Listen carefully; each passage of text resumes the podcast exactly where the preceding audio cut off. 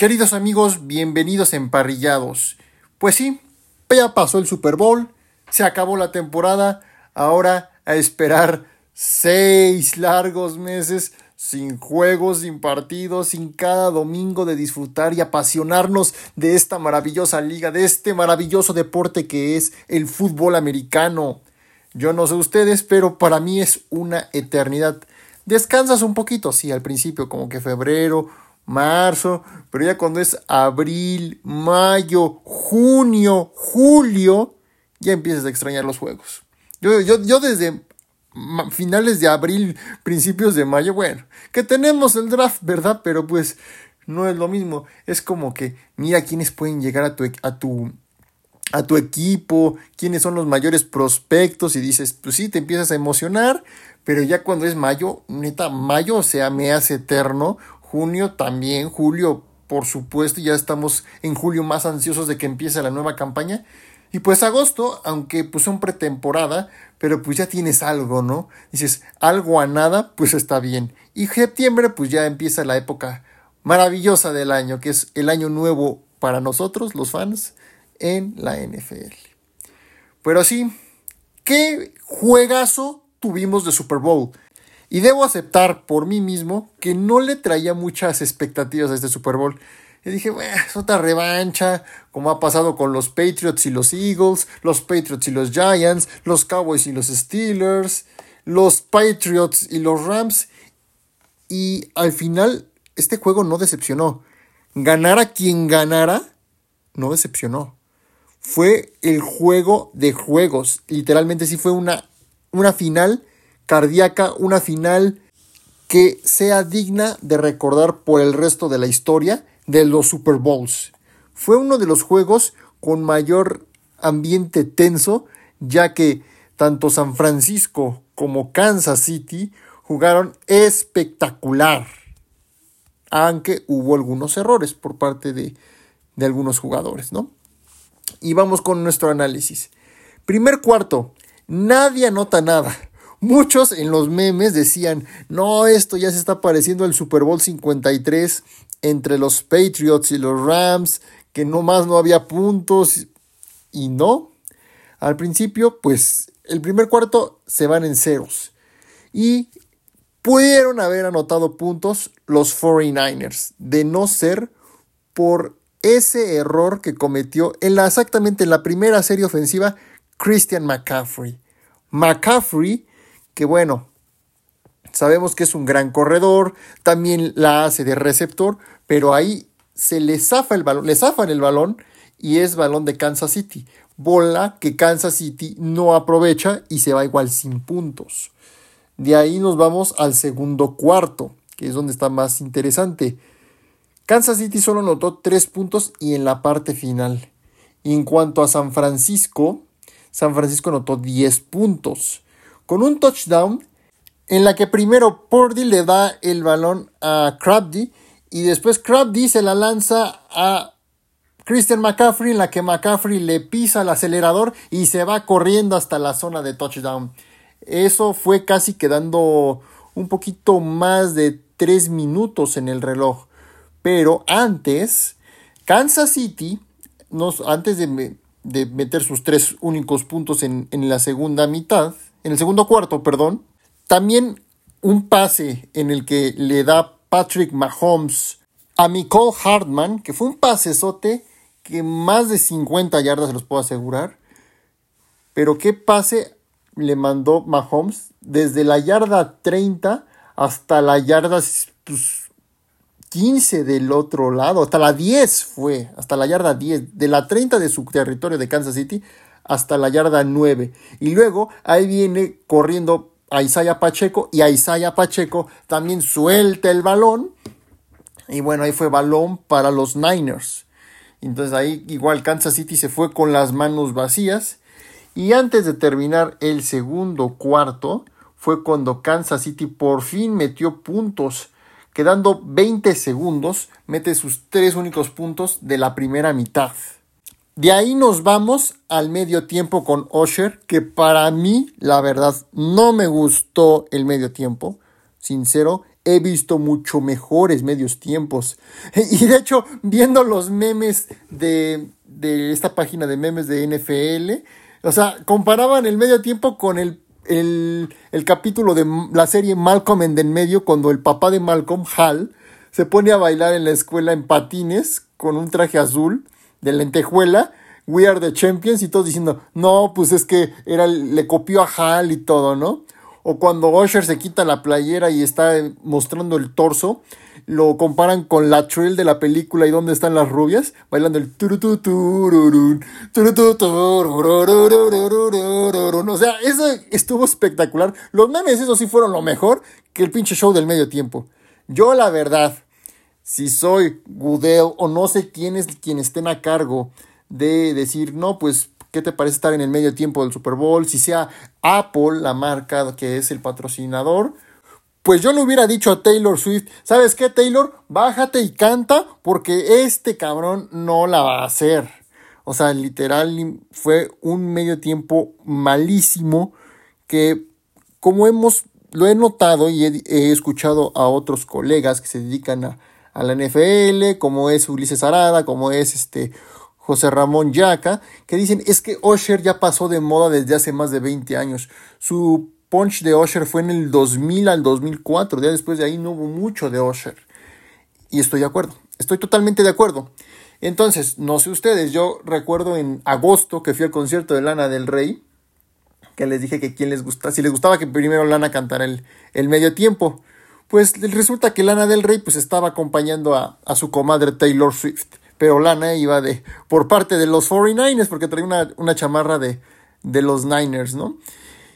Y ustedes dijeron, no, pues Lana en el medio tiempo, pues, de seguro no, pero tal vez el, el himno. Y yo, siendo, a ver si nos escuchan en las altas esferas de la NFL, mis propuestas para el show del medio tiempo podrían ser simplemente Taylor Swift, por lo que está causando pero sabemos que Taylor Swift no podía por lo del Eras Tour, pero no sabíamos que iba a estar saliendo con Travis Kelsey. Y entonces pudo haberse dado un medio tiempo con Taylor Swift y hubiera sido el más visto en la historia del Super Bowl. Créanme, hubiera sido el show de medio tiempo más visto a nivel global mundial en la historia de los Super Bowl, después del de Michael Jackson, Madonna, eh, Rihanna, en fin, de tantos que hemos visto espectaculares que han habido. Por ejemplo, a mí el que me encantó fue Lady Gaga, Rihanna, este, mm, Katy Perry, Katy Perry, que también fue uno, sigue siendo hasta la actualidad el de Katy Perry, el medio tiempo de Super Bowl más visto en la historia del Super Bowl. Otro que desde, había rumores desde 2015 que para el Super Bowl 50 muchos querían a, a Metallica, que todos y hacen burla de que todos querían a Metallica. Metallica no es una mala opción. Neta, Metallica estaría muy bien. Digo, desde el Super Bowl 50 que estuvo Coldplay, yo me hubiera ido por Metallica. Metallica es legendario. Sería como el de Michael Jackson, pero no es compararlo. O sea, obviamente son géneros muy distintos Metallica y Michael Jackson, pero Metallica para todos los que somos metaleros, rockeros, sería así que lo hagan legendario, simplemente por las canciones que tiene Metallica, estaría espectacular. Y otro, pues que a lo mejor ya es para los que estamos más en moda, podrías meter el género urbano.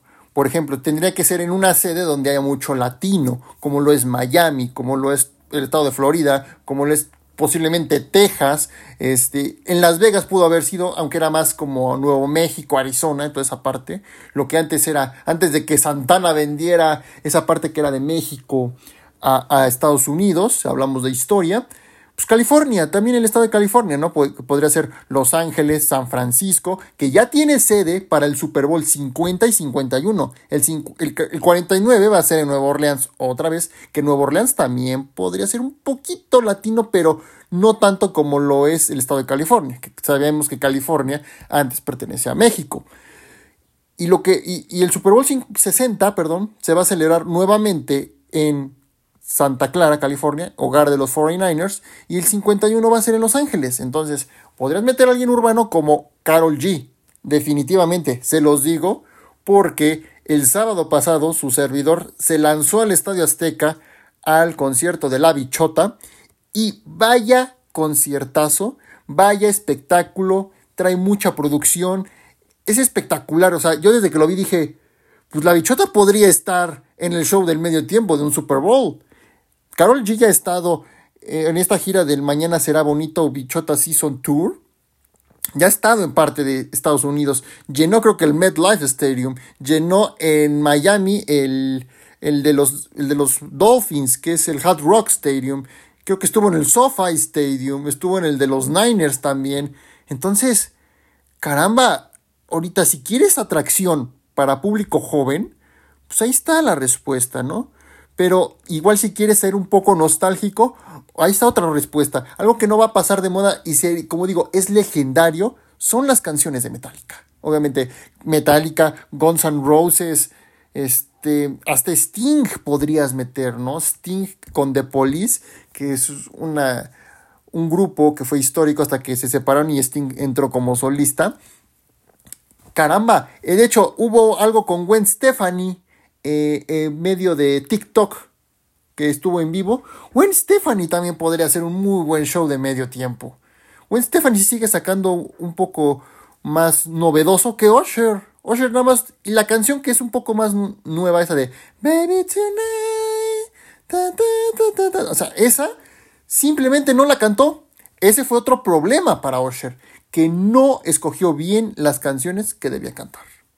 Y bueno, pues regresando de este medio tiempo, ahora vamos al tercer cuarto, que aquí es donde la cosa se empezó a poner color de hormiga, porque cada vez estuvo un ambiente más tenso, cada vez había mucha este, emoción, porque era saber si los Chiefs podrían hacer el bicampeonato o no, o el campeón iba a ser San Francisco, que este, lleva 29 años sin ser campeón. Y comenzando luego, luego el tercer cuarto, con 13 minutos, Mahomes lanza una intercepción. Decíamos, yo ya estaba pensando en mi cabeza, esto se está pareciendo al juego contra Tampa Bay en el Super Bowl 55. Están cometiendo errores, no los están dejando hacer puntos. Ya lo veía por ahí, como el juego ante, ante Tampa. Pero no, en el tercer cuarto fue donde Kansas City se empezó a poner las pilas. Y todo, todo a consecuencia de los errores. Eso sí les puedo asegurar. Brock Purdy no cometió un solo error. Para nada. El que cometió aquí los errores en, en Kansas City, uno fue de Mahomes. Uno fue de él. La intercepción casi casi empezando el tercer cuarto. Después tienen la bola los Niners, no hacen puntos y después ahí los logran detener y anotan tres, tres puntos solamente los, los, Chiefs. Entonces, a la hora de despejar, eh, los equipos especiales de San Francisco le dicen no toques el balón, le pega creo que al, al número 28, al, Luther Jr. de los 49ers, y se convierte en bola libre cuando el número 3, que no recuerdo su apellido, pues él ya tenía que ir por la bola, porque si no era una bola muerta. ¿Y cuál es la, consecuencia? Que pues al, al, ser bola libre, los Chiefs no se dejaron, tienen el balón y es posesión para Kansas City. Es de McLeod tercero, que tuvo que ir por la bola, pero no la pudo agarrar. Ahí fue el error clave de San Francisco. Y después llegó el touchdown de parte de, Mahomes a Valdés Scantling, que de estar 10 a 6 se ponían y lo rebasaban 13 a 10. Una cosa muy interesante es que muchos le están cargando el muertito a Kyle Shanahan. Kyle Shanahan, que recordemos que fue el coordinador ofensivo de Atlanta en ese Super Bowl que perdieron ante los Pats, el famoso 28-3, que en el cuarto cuarto de ese Super Bowl Atlanta no anotó ningún solo punto. Ni uno solo. Después lleva a los Niners a jugar el Super Bowl 54, la primera derrota ante Kansas City. Y en el cuarto cuarto con Jimmy G tampoco, em, también, tampoco hubo puntos. Y empezó a lanzar, ya teniendo ya el partido en la bolsa, quedan unos 7 minutos. Kyle Shanahan es el típico, ya casi, el ya merito, ya casi llego. Yo ayer estaba escuchando que muchos le recuerdan a Andy Reid, eh, sí, Andy Reid, el de los Chiefs, cuando era el entrenador en jefe de, de Filadelfia. Así pasó. Y lo recuerdo, bueno, lo, lo he visto, que Andy Reid llegaba a las finales de conferencia, las perdía, así creo que estuvo cuatro años, y luego llegó al Super Bowl 39, que perdió ante Nueva Inglaterra, después llegó a una final de conferencia más en el 2008 ante Arizona, que perdió, y ya de ahí, con Filadelfia, nada nada de nada. Y, fue cuando hasta que lo despidieron y llegó a Kansas City y el resto es historia. Y igualmente en Kansas City. En Kansas City cuando estaba Alex Smith de coreback, pues también siempre se quedaban en la orilla. De hecho creo que nunca con Alex Smith nunca llegó a una final de conferencia. Siempre se quedaba o en el divisional o en el wild card. Que el último wild card de Alex Smith fue patético con los Chiefs. En el que me acuerdo que era Chiefs contra Titans. Y los Titans le dieron la vuelta a los Chiefs, esa vez recuerdo. Y ahí ya estaba Patrick Mahomes como novato, simplemente como observador de Alex Smith. Y después llega la, la siguiente campaña, que ahí llegan a la final de conferencia ya con Mahomes como titular. Y se las gana Tom Brady en tiempo extra. Entonces también fue un juegazo. Entonces también decíamos, no, pues es que Andy Reid es el llamerito. Luego llega el Super Bowl 54 ante los 49ers y decíamos, no, es que Andy Reid sigue siendo el llamerito. Eh, era el llamerito contra el llamerito, o sea, Kyle Shanahan contra Andy Reid. Que ahí no podíamos decir que Kyle Shanahan era el llamerito. Hasta hoy que ya lo comprobamos. Y obviamente uno de los dos tenía que ganar, ¿no? Y pues ahí fue donde se llevó Andy Reid su primer anillo de Super Bowl. Y ahora, ¿cómo lo comparamos con Shanahan? Tres Super Bowls perdidos, ahorita vamos a hablar este, incluyendo el de Atlanta y el primero de, de 49ers. Después llega la final de conferencia contra los Rams, que eran un equipazo en aquel los Rams que llegan al Super Bowl y lo ganan. Y al siguiente año igual llega la final de conferencia y esas dos las perdió ante Rams y ante Eagles, que en la primera serie ofensiva contra Eagles se te lesiona tu coreback que podría ser prospecto, que era el Mr. Relevant. Y ahí se le acabó el mundo a, Kyle Shanahan. Y ahorita se le vuelve a hacer llegar al Super Bowl. Y ya sabemos qué es lo que pasó. Pero ahorita vamos poco a poco. Y bueno, empezando el cuarto cuarto, teniendo ya la bola San Francisco, porque San Francisco no anotó ni un solo punto, ni un solo punto en el tercer cuarto. Hay un pase que le manda a Krabby eh, de parte de Brock Purdy. Y San Francisco se pone adelante 16 a 13 y obviamente tenía que patear el punto extra Moody y le bloquean la patada. Entonces la diferencia son solo de tres puntos. En vez de que fueran dos posesiones, era de una sola posesión. Ahí fue otro momento clave del partido. Igual cuando ya Kansas City tiene la pelota quedando 5 minutos con 45 segundos, meten solamente 3 puntos y esto hace que se empate el duelo a 16 a 16. Después San Francisco tiene una oportunidad para poder ganar y simplemente no puede, no puede convertir ese primero y gol, no puede convertir en touchdown. Entonces simplemente patea tres puntos y se va a 19, quedando un minuto con 57, casi dos. Pero no le dejes tiempo a Mahomes porque Mahomes te va a resolver el juego hasta en 13 segundos y lo vimos ese partido contra los contra los Bills en aquella ocasión que se fue a tiempo extra y, con 13 segundos empató el juego. Con 13 segundos. Aquí le estás dejando 2. Con 2 te lo gana. Con 13 te lo empata. Entonces, una cosa clave es ataca a la yugular, ataca a Mahomes, no le dejes tiempo, déjale 2 segundos, déjale un segundo. Ahí sí puedes ganarle a Mahomes sin dejarle el tiempo. Y bueno, pues ya llegan unos pases en el que todos decíamos, no olía, apestaba a tiempo extra, el segundo tiempo extra del en la historia del Super Bowl. El primero igual con Kyle Shanahan ante Atlanta. Quedando 6 segundos, se empata el juego y nos vamos a tiempo extra. Quedando 3 segundos, pues simplemente San Francisco decide poner rodilla en pie. Ahora, ¿qué fue lo que sucedió? Que hubo mucha polémica en esto con el tiempo extra. Recordemos que cuando Atlanta y, Nueva Inglaterra se enfrentaron en el Super Bowl 51 y otros juegos de playoffs que se han ido a tiempo extra, la regla decía en tiempo extra, el primero que tenga el balón y anota touchdown, se acaba el juego y gana el que anotó. Pues esta regla cambió debido al juegazo entre Bills y Kansas City de la temporada 2021-2022, en la que decíamos es que Josh Allen jugó muy bien, no es muy justo, entonces cambió esa regla que solo es para playoffs y Super Bowl, obviamente. En temporada regular sigue igual, el primero que anote de touchdown gana. Y ahora la regla es, el que gana el volado tiene la opción de, de recibir o patear. Y el que anote touchdown, si eres el primero, esto sí, si eres el primero y anota touchdown, aún así el otro equipo todavía tiene este, la, la pelota, tiene, la, tiene una oportunidad de una serie de posesión.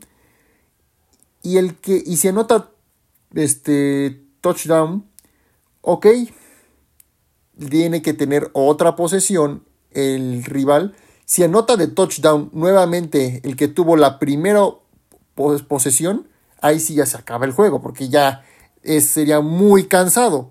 Recuerdo igual uno de playoffs entre Broncos y Ravens, que se fue a dos tiempos, segundo tiempo extra. Aquí sí puede pasar, porque tiene que haber un ganador. En temporada regular puede haber un empate, que es lo que sucede. Y en playoffs, e-, ese juego de playoffs, nadie anotó ni un solo punto, porque si anotabas tres puntos y se acaba el juego, simplemente ganaste. O te acabas el tiempo y anotaste al último, se acaba el juego. Simplemente cuando ya los dos tienen una posesión y si uno no hace puntos en la primera y el otro anota aunque sea de tres, se acaba el juego. Entonces, lo que pasó fue que los jugadores de San Francisco no se sabían las reglas y entonces decidieron tener la bola. Y entonces el problema fue que no metieron 7 puntos. Yo veía que ya iban a meter 7. Y yo lo que digo es, si es Mahomes, ve por 7 puntos, juégatela. Y también hubo una, una, jugada en la que Jennings, pues medio se desvía y marcaron holding a la defensiva. Entonces también estuvo un poco polémica esa jugada. Pero no pasó a mayores. Y lo que pasa fue que 3 puntos en el tiempo extra para San Francisco 22 a, 20, a 19, a Kansas City estuvo a punto de irse del Super Bowl con las manos vacías sin trofeo Lombardi, sin bicampeonato, convirtiendo en una cuarta y uno en la que Mahomes corre. Todos pensaban que le iba a lanzar a Travis Kelsey, pero no, convierte Mahomes. Y por último, llegan a la zona de gol. ¿Y qué pasó? Quedando 3 segundos con primera y gol, Patrick Mahomes le lanza a Miko Hartman un pase de touchdown a la esquina. Se acabó el tiempo, se acabó la jugada, se acabó el juego. Kansas City, bicampeón de la NFL. Juegazo, 25 Kansas City, 22 los 49ers, quedando 3 segundos del tiempo extra. Lo que no sé, y yo es que si se acababa el tiempo, yo decía, ¿por qué no piden eh, un timeout? Se le va a acabar el tiempo, van a perder el Super Bowl. Y resulta que no, si aunque se acabe el tiempo, tienes que acabar esa, esa este, serie ofensiva. Hagas lo que hagas. Y entonces, pues aún así quedan tres segundos, me quedé con esa duda. Pero el chiste es que Kansas City repite como campeón algo que no lo veíamos desde hace 20 años. Y pues así, queridos amigos, así termina la campaña 2023-2024 de la NFL. Y ahora vamos con las últimas noticias. Desgraciadamente ya son muy pocas últimas antes de que comience eh, la agencia libre, que va a ser como por abril, marzo-abril, que veremos quién se muda de equipo pero hay que ser pacientes, todavía falta para finales de marzo, entonces podemos ir descansando un poco de lo que sucedió el domingo pasado. Pero lo último es de lo que hablaremos, lo que sucedió, porque vaya que siempre tiene que haber algo, no sé, estamos en un mundo en el que la violencia cada vez está peor, sea el país que sea, no quiero hablar de, de este país es muy violento y la chingada, no, sea el país que sea, un, un mundo en el que necesitamos amor, necesitamos cariño, necesitamos cero violencia. Tras la victoria de Kansas City el domingo pasado, pues muchos saben que siempre hay el desfile de campeones en la ciudad que ganó. Y lo que sucedió fue tiroteo en el desfile de Kansas City deja dos muertos y más de 20 heridos.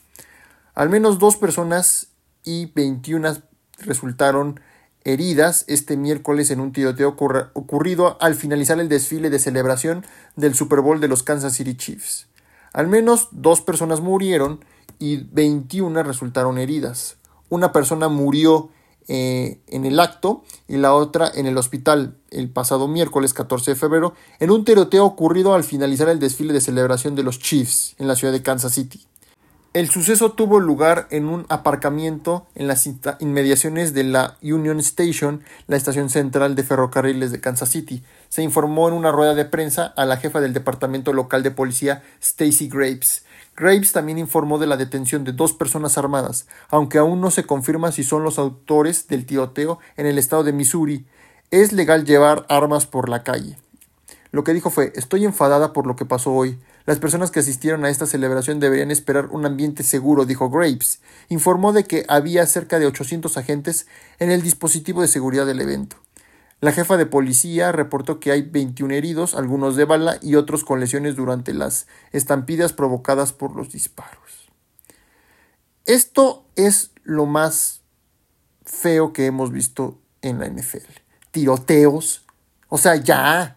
Hemos, ¿Cuánto hemos noticias de tiroteos en Estados Unidos por idiotas, estúpidos e hijos de la chingada que quieren hacer daño a la gente? Que su patriotismo y su liberalismo, que yo soy americano, huevos cabrón, estás matando gente.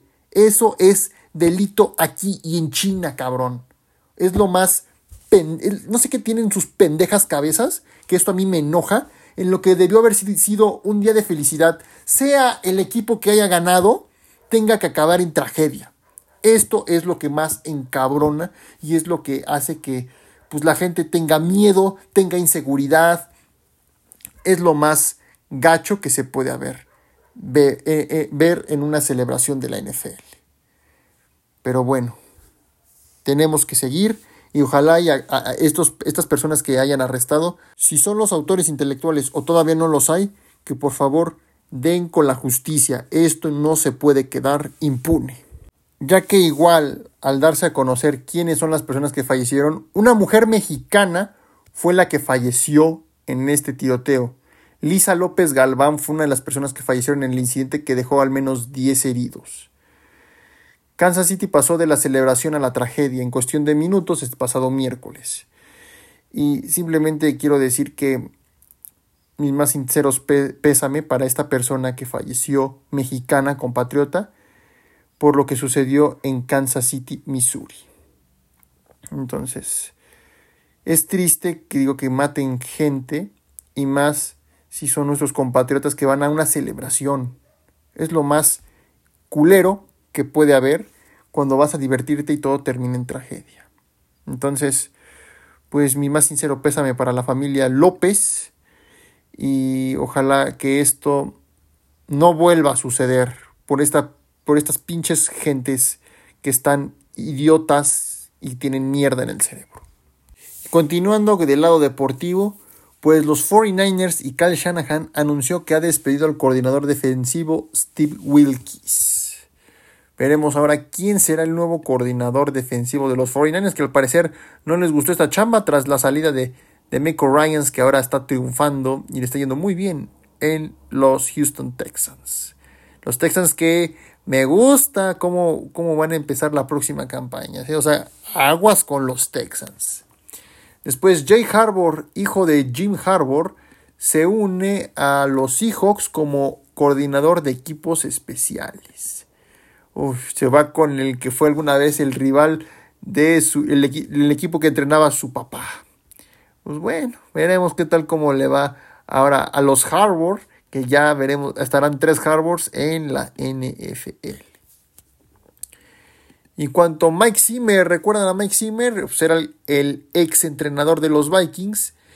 Ahora los Cowboys están poniendo de acuerdo con él para ser el nuevo coordinador defensivo en Dallas tras la salida de Dan Quinn, que ahora pues veremos a Quinn nuevamente ser entrenador para los Washington Commanders.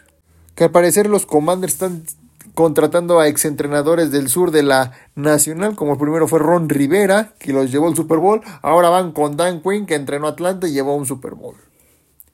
Próxima parada, queridos amigos, Nueva Orleans. El Super Bowl 59 reveló su logo, que ahora va a ser en la ciudad del jazz, y este se estará llevando el próximo 9 de febrero de 2025.